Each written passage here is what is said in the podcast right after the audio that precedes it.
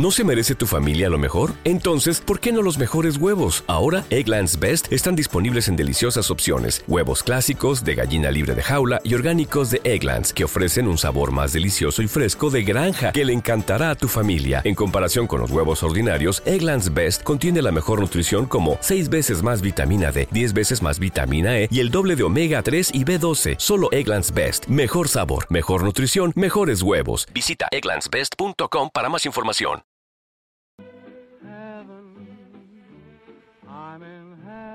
Estados Unidos, 1935, año de la creación de la Ley de Seguridad Social en dicho país. El contexto económico de ese año fue normal, pues el país estaba recuperando de una gran recesión de 1929. Con esta ley, la gente yankee de ese año recibiría jubilación, seguro contra el desempleo, ayudas para discapacitados, aunque no incluía mujeres y algunas etnias. Oh, Beatrice, you know iced cream is for boys. You can sprinkle some sugar on a lemon. That's a good healthy girl snack. Oh, all right. Ya saben, el racismo americano. En términos de recesión, también crean la Work Progress Administration para promover empleos a miles de personas. El país está en un nuevo amanecer de progreso. Aún no comenzaba a invadir otros países, ¿o sí? También se descubrió la treonina, un aminoácido esencial si no sabes qué es, pues yo no soy nadie para explicarlo, porque esto no fue tan grande como lo sucedido el 8 de enero de 1935. Bajo este contexto, nace Elvis Aaron Presley, en Tupelo, Mississippi, de brazos de su padre, Vernon Elvis Presley, un vivaracho joven de 18 años de edad, el mayor de cinco hermanos, cuyos antepasados eran europeos, y su madre, Gladys Love Presley, que en ese momento tenía 22 años de edad, con raíces cherokee, escocesas, irlandesas y franco-normanda. Normanda dícese de Normandía, ¿sí? El mismo lugar donde se perdió el soldado Ryan en el famoso día E, el inicio del fin de Hitler, pero eso es historia aparte. Gladys nos confirma que con quien niño se acuesta, mojado se levanta. Junto con Vernon, que iba de trabajo en trabajo y con ayuda del gobierno, crían al pequeño Elvis, y curiosamente tenía un hermano gemelo, Jesse, pero este falleció seis horas después del parto. En fin, la palabra criar le estaba quedando grande a Vernon, que su poca gana de salir adelante le costó la casa donde nació Elvis, porque había decidido falsificar el cheque de compra. Estuvo ocho meses en prisión y Gladys junto con Elvis vivieron con familiares de Gladys. A pesar de ser un niño tímido, de autoestima, con problemas para relacionarse con otros niños y no ser el típico niño que se lleva bien con otros, desde pequeño Elvis daba indicio de ser alguien muy listo. Desarrolló su talento cuando escuchó a los grandes del blues y gospel de iglesia. Todo esto despertó un interés muy grande en el pequeño Elvis para comenzar con la música fue cuando en 1945, durante un concurso de canto a la edad de 10 años, el pequeño Elvis comienza a brillar, interpretando Old Shep del cantante Red Foley. Apenas llegaba al micrófono, iba asistido de una silla y también vestido de vaquerito.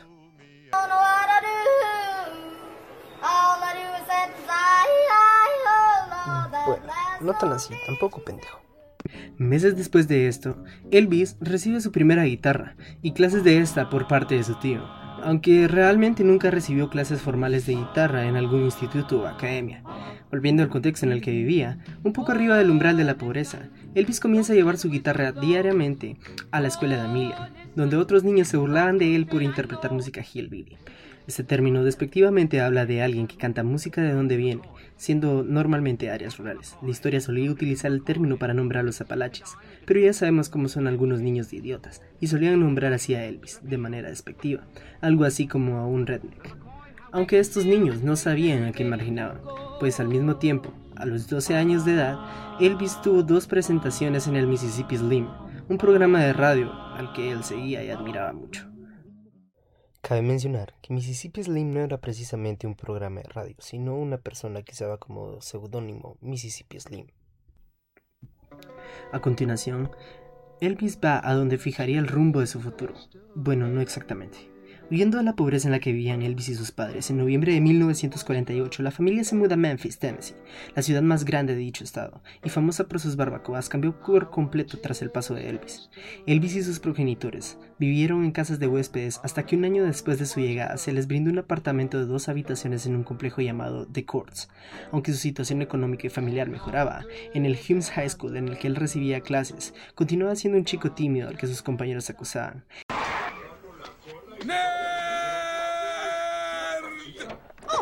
Eso no está bien. Incluso una profesora del lugar afirmó que él no servía para la música. Elvis al día siguiente le demostró lo contrario, interpretando Keep Them Cold Icy Fingers Off Me, uno de los éxitos recientes de esa época.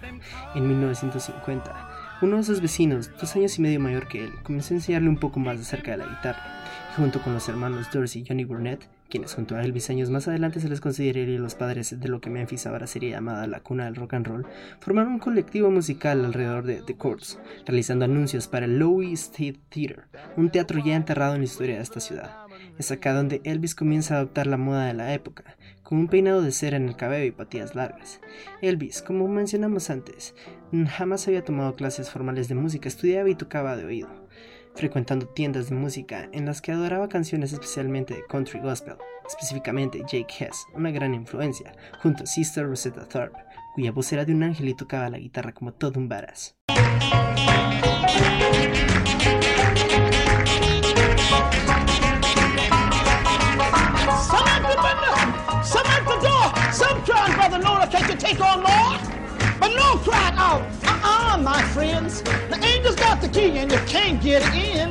Hicieron que Elvis estuviese inspirado por las baladas y el marcado estilo del blues.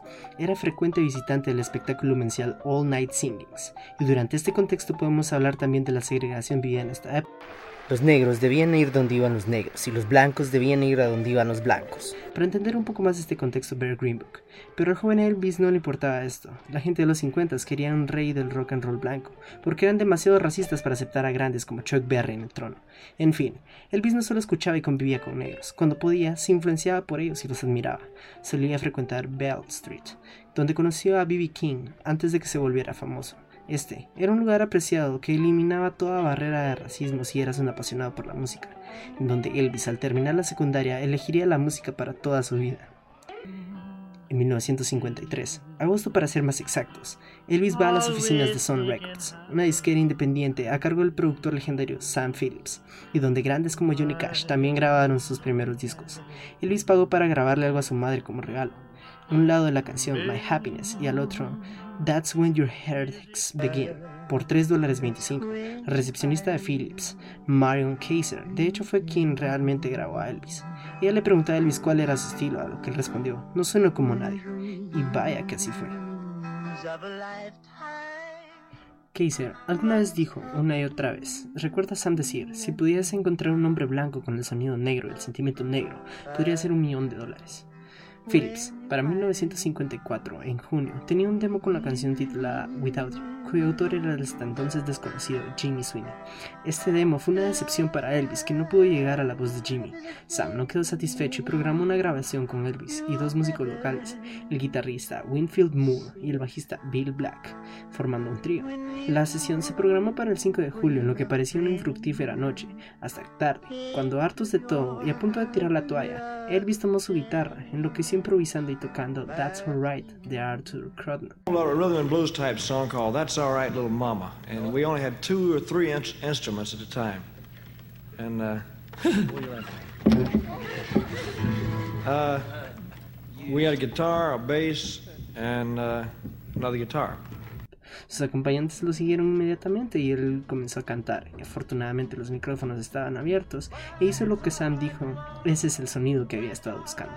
Tras esto, se pone al aire la canción en el programa Red Hot and Blue Show de Dewey Phillips. Los telefonazos de personas llamando para decir que era muy bueno no paraban.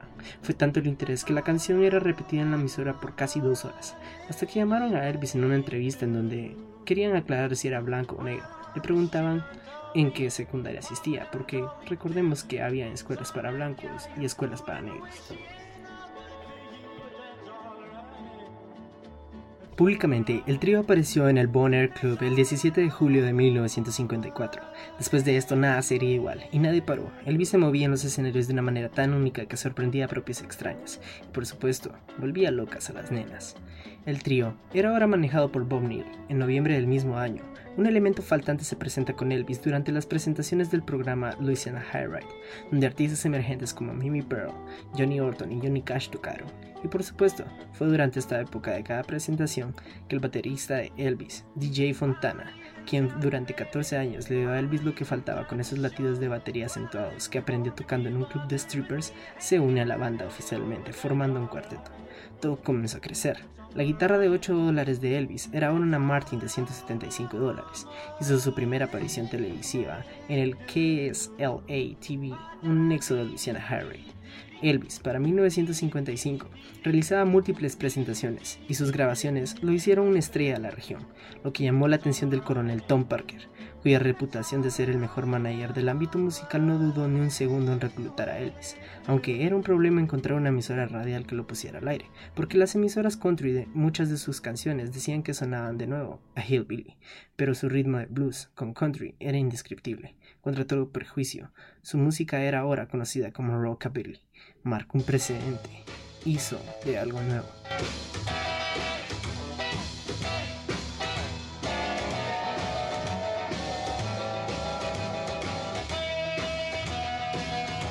Tras una serie de ofertas de múltiples casas discográficas, el coronel Parker y Sam Phillips ven el contrato que Elvis tenía con Sun Records al entonces gigante RCA Victor el 21 de noviembre de 1955 por la cantidad sin precedentes de 40 mil dólares. El contrato fue firmado por el padre de Elvis, ya que el cantante era un menor de edad, con 20 años. El hit comercial y la controversia comienzan acá. El 10 de enero de 1956, Elvis hace su primer álbum con RCA en Nashville, Tennessee. Ahora con otros músicos como Floyd Kramer en los teclados, Chet Atkins para una guitarra secundaria y tres coristas adicionales. Las grabaciones desde un inicio dejaron la inusual Heartbreak Hotel, fue lanzada como un sencillo el 27 de enero de ese mismo año. Después, el coronel Parker arregló seis presentaciones de Elvis en el programa de CBS de los hermanos Dorsey, Stage Show. Después de su primera aparición en el show, en 1956, 28 de enero, Elvis graba en el RCA New York Studio ocho canciones, pero oficialmente su primer álbum fue lanzado con el título homónimo Elvis Presley el 23 de marzo de 1953. Marcó un antes y un después en la escena del rock. Personalmente, es una revolución vocal y rítmica. No se puede evitar mover, aunque sea la cabeza, con sus ritmos, ya que deja un lado el piano como instrumento principal y marca la guitarra como componente principal de su música. El álbum estuvo en la primera posición del Billboard Chart por 10 semanas. De acuerdo a Gilbert Rodman, un historiador cultural dijo, el simple hecho de que Elvis sostenga la guitarra en la portada del álbum marca un rol crucial para posicionar la guitarra como el instrumento que mejor captura la esencia de esta nueva música, ya que Elvis no era virtuoso de la guitarra como el propio Moore de su banda o Bo Diddley y Chuck Berry. Sin duda, Elvis cambió toda la perspectiva del nuevo rock and roll.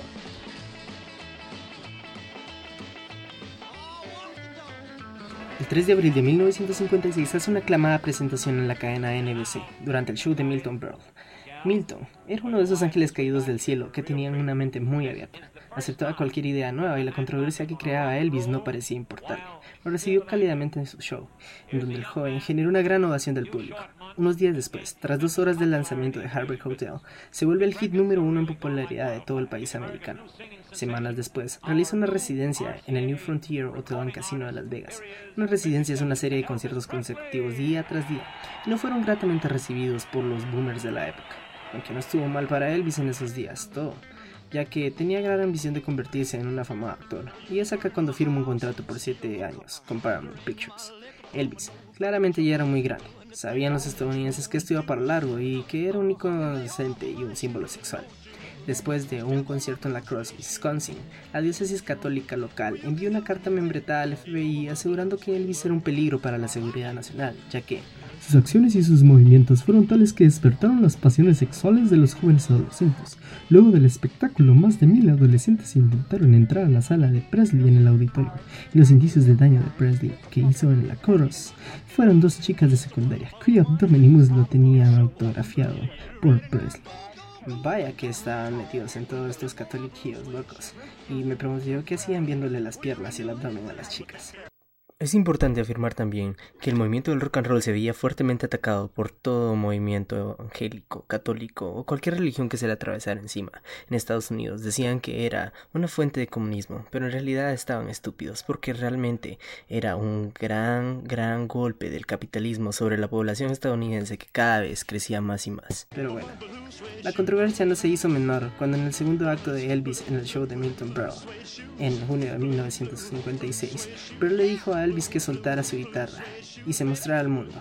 Y mientras su hit Hound Dog estaba en pleno apogeo, Elvis realizaba un movimiento tan lento, acentuado, energético y exagerado en los movimientos de cuerpo y crearon una tormenta de controversia.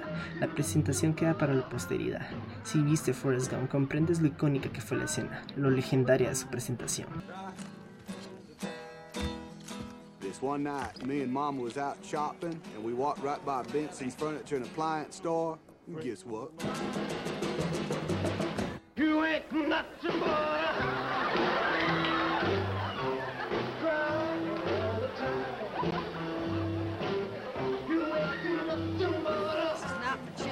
Además, la entrevista fue muy buena, en YouTube la puedes encontrar.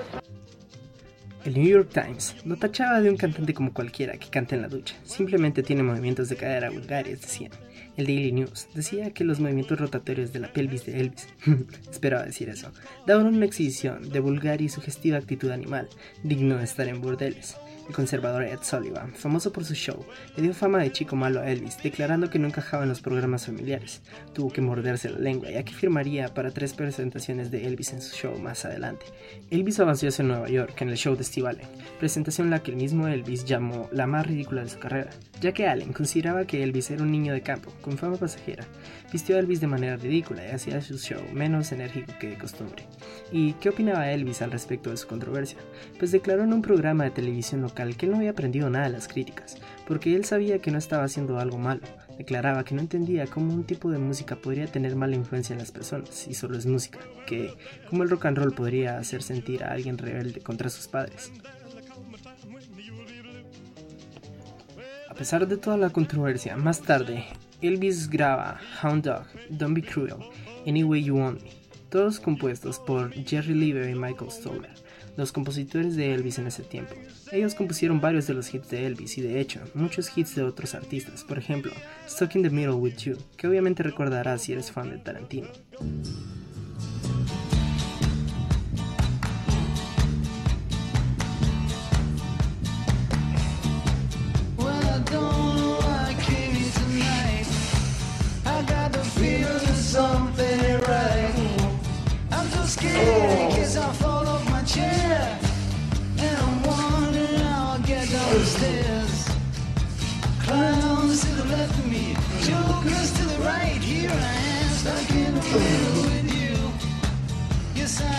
Estoy seguro que esa sería la escena y la canción favorita de Vincent Van. Hound Dog, Don't Be Cruel encabezaron las listas por 11 semanas. Durante 36 años, Elvis fue el único en hacerlo. Acá mismo es donde las apariciones con Ed Sullivan fueron llevadas a cabo, donde fue visto por más de 60 millones de televidentes un 9 de septiembre de 1956. Las otras apariciones en el show de Ed Sullivan fueron lo que catapultó como una celebridad nacional a Elvis, con proporciones nunca antes vistas, trayendo al rock and roll dentro de la escena popular, no vista desde Glenn Miller o Frank Sinatra, con sus géneros respectivamente. Es increíble también cómo la censura estadounidense es muy visible en este show. Ed Sullivan, maldito, se salió con la suya censurando los shows de Elvis, pero eso no le quitó la fama que le iba a dar. Él podría hacer lo que se le diera la gana en sus conciertos y seguía siendo muy controversial. Su fama no hacía más que crecer y crecer. Tenían que poseer seguridad privada y policías en sus conciertos para motivamiento de chicas. Lanza su nuevo álbum, Elvis, que rápidamente se vuelve número uno de las listas. Curiosamente, este álbum incluye la mencionada canción Old Shep, que cantó en el concurso de talentos de 1945 vestido de vaquerito. El álbum en general era innovador, todo lo que estaba haciendo lo era de hecho. Elvis estaba transmitiendo las raíces del rock and roll con su música. Más tarde, en octubre, hace su debut fílmico con Love Me Tender, con un soundtrack del mismo nombre. En diciembre de ese mismo año, 1956, apareció en Sun Records a improvisar con Carl Perkins, Jerry Lewis y Johnny Cash, en contenido inédito que no saldría sino hasta 25 años más tarde, pues Son ya no tenía derechos para grabarlo. El año finalizó con 22 millones de dólares de ventas en discos. Billboard declaró que nadie había colocado tantas canciones en el tope de la lista desde su debut, y por si fuera poco, fue responsable del 50% de las ganancias de RCA solamente por sencillos. Elvis estaba haciendo lo que nadie había hecho antes. Elvis estaba revolucionando. En la primera mitad del año 1957, Too Much, All Shook Up and Let Me Be Your Teddy Bear alcanzaron el primer lugar en listas, y Elvis ya era un gran internacional. En la Unión Soviética sus álbumes con copias no autorizadas se cotizaban a altos precios en Leningrado. De sesión en sesión, Elvis adquirió su mansión. 18 habitaciones en Memphis para él y sus padres, a la cual bautizó Graceland. Graceland es de hecho la segunda casa más visitada después de la Casa Blanca en Estados Unidos. Durante su tercer álbum número uno consecutivo, Elvis graba su segunda película, Loving You. Cuatro de seis canciones fueron compuestas por Oliver Stoller en las sesiones de Jailhouse Rock, la próxima película de Elvis. Él consideraba a sus compositores un encanto de buena suerte. El House Rock, la canción principal, fue otro número uno fácilmente. Era una leyenda. Era indescriptible. Elvis era el rey absoluto del rock and roll en este momento. No había nadie como Elvis, no se le comparaba. El icónico video ha atravesado las barreras del tiempo.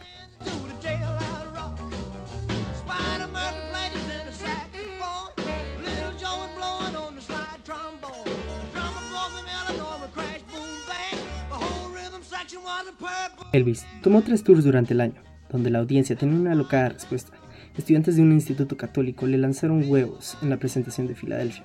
En Vancouver hubo disturbios y por si fuese poco, Frank Sinatra declara brutal, feo, degenerado, vicioso. Fomenta reacciones casi totalmente negativas y destructivas entre los jóvenes. Huela falso y falso, entre otras idioteces. Y Elvis responde, admiro a este hombre, tiene derecho a decir lo que quiera, tiene éxito y es un buen actor, pero creo que no debió haber dicho esto. Esto es una tendencia como la que él siguió años atrás. Dejando a un lado la polémica, Elvis junto a Liberty Stoller embarcaron de nuevo el estudio para grabar el álbum de Navidad de Elvis. Componen la famosísima Santa Claus is Back to Town. Al lanzar el álbum se convierte en número uno y el más vendido álbum de Navidad de los Estados Unidos. Pero ocurrieron algunos problemas. Sus miembros de la banda, Murray Black, renunciaron por no sentirse igual de afamados que Elvis lograron retenerlos para grabar Cranky Ollie a mediados de 1958 para la película homónima, que seguramente es la mejor película de Elvis, donde igualmente participaron Oliver Stoller con tres canciones, pero sería la última vez que trabajarían juntos, estrechamente juntos. Igualmente sería la última participación de su bajista Black, porque este falleció en 1965. Un punto de aparte se marca en la carrera de Elvis el 24 de marzo de 1958, tras enlistarse en las filas del ejército estadounidense. Su llegada a la base de Chaffee fue un evento mediático, con Elvis anunciando que quería una experiencia militar, afirmando que no quería ningún trato diferente a los otros soldados. En junio del mismo año, graba cinco canciones en Nashville, y al inicio de agosto, en medio de su entrenamiento militar, su madre es diagnosticada con hepatitis. Su condición decayó rápidamente y Elvis obtuvo el permiso de emergencia para salir de la base y visitarla. Gladys fallece el 14 de agosto por un paro al corazón, a la edad de 46 años. Elvis, por supuesto, estaba devastado, pues su relación era muy cercana, incluso en su edad adulta. Utilizaban apodos infantiles con su madre.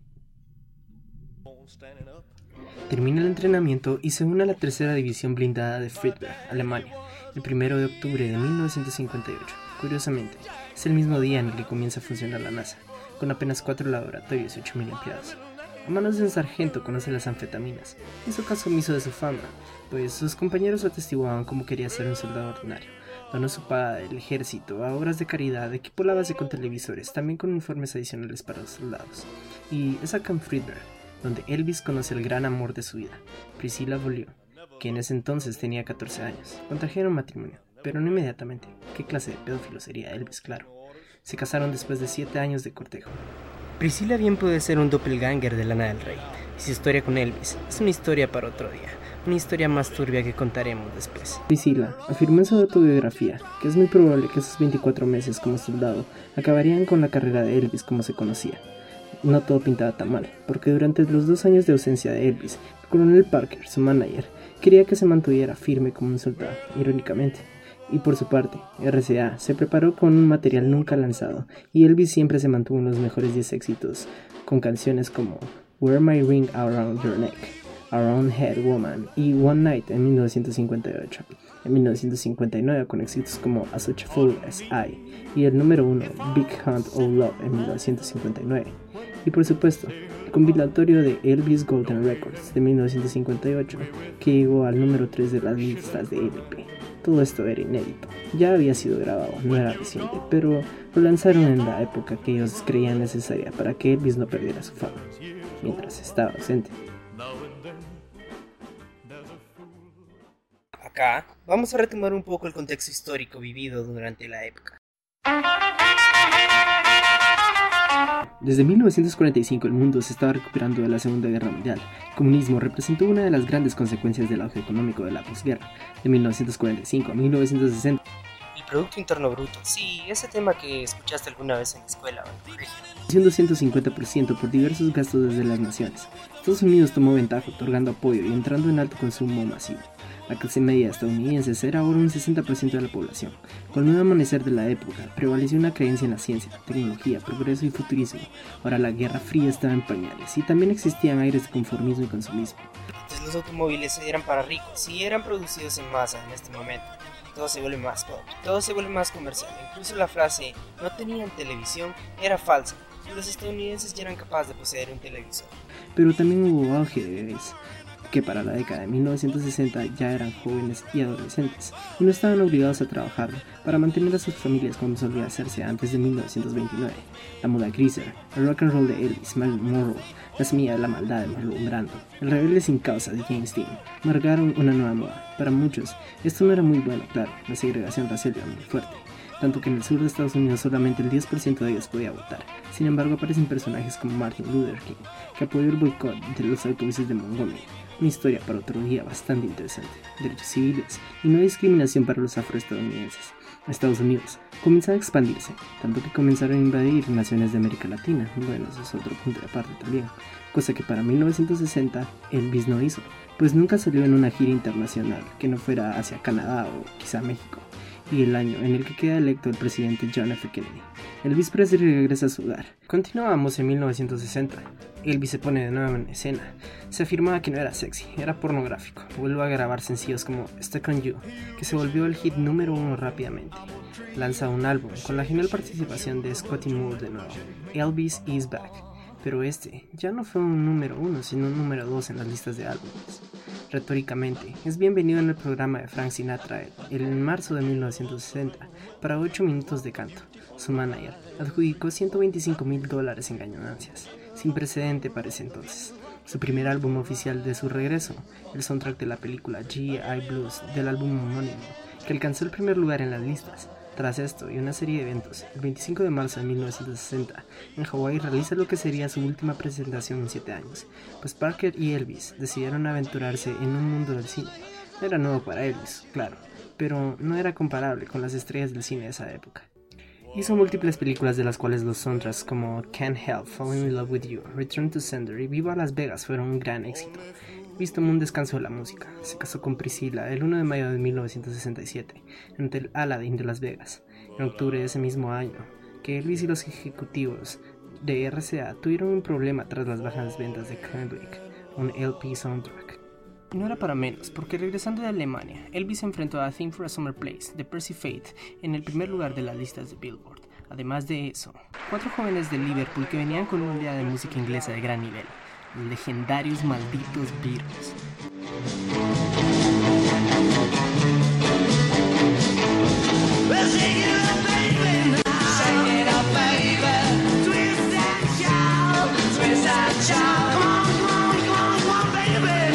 También con chicas, con calidad musical con fama, de la cual Elvis no estaba preparado. En 1965, gracias a los managers de ambos artistas, se reúnen Elvis y los Beatles en un jam sin grabaciones. De acuerdo a ambos managers, el encuentro no fue tan cálido. Elvis no estaba en un buen momento y los Beatles eran fanboys de Elvis. John Lennon afirmó que antes de Elvis no había nada. El mismo Lennon le pregunta a Elvis, ¿por qué haces esas películas con baladas suaves? ¿Qué pasó con el viejo rock and roll? Y vaya que tenía razón. Elvis estaba siendo visto como una broma para los amantes de la música y sus fans más leales. Ya no producía la música que lo llevó a la fama. Elvis estaba decayendo. Agradezco a todos aquellos que escucharon casi media hora de mi melodiosa voz. Si quieren una segunda parte, por favor pídanlo y motiven a que se continúe haciendo un trabajo así. Si quieren un podcast de alguna de sus bandas favoritas o algún tema en específico, no duden en consultarlo. Cualquier tema es interesante en este mundo. Muchas gracias.